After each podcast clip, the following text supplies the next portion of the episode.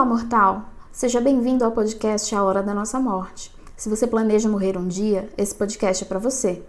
Eu sou a psicóloga Ana Costa e nós estamos no episódio 01 do nosso podcast. Hoje eu quero me apresentar e falar qual é a proposta do podcast e o que vocês podem esperar dos conteúdos por aqui.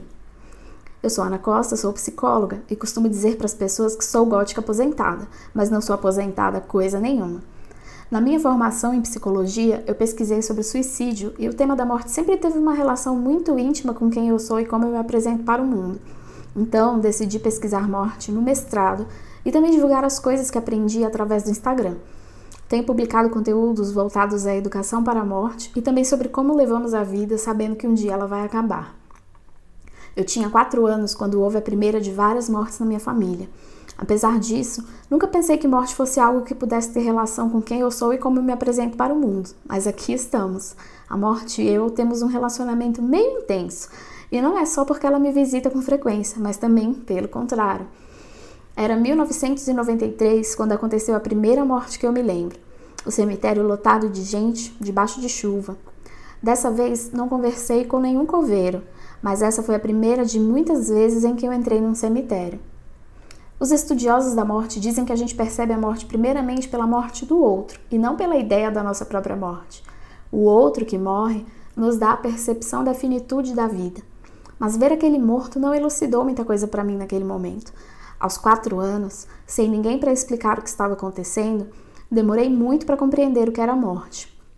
O conceito de morte para uma criança pode ser muito complicado, principalmente se não há nenhum adulto para guiá-la através de tamanha abstração.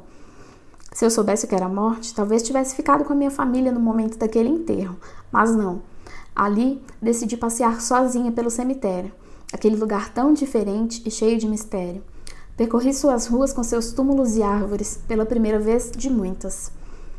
Ao longo da vida, passei a visitar cemitérios com frequência.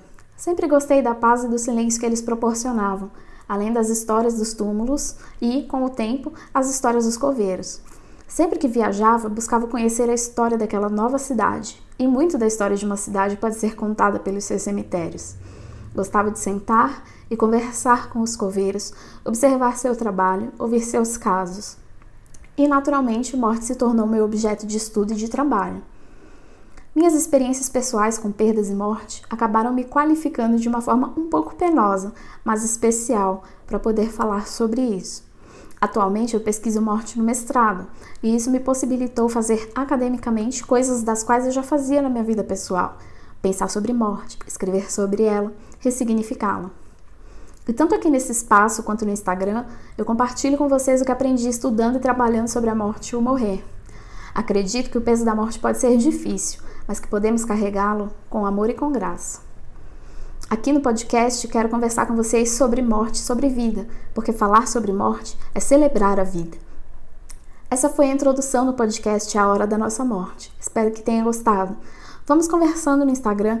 Me manda mensagem no arroba Ana com dois N's, CSTT. Vejo você do outro lado. Tchau!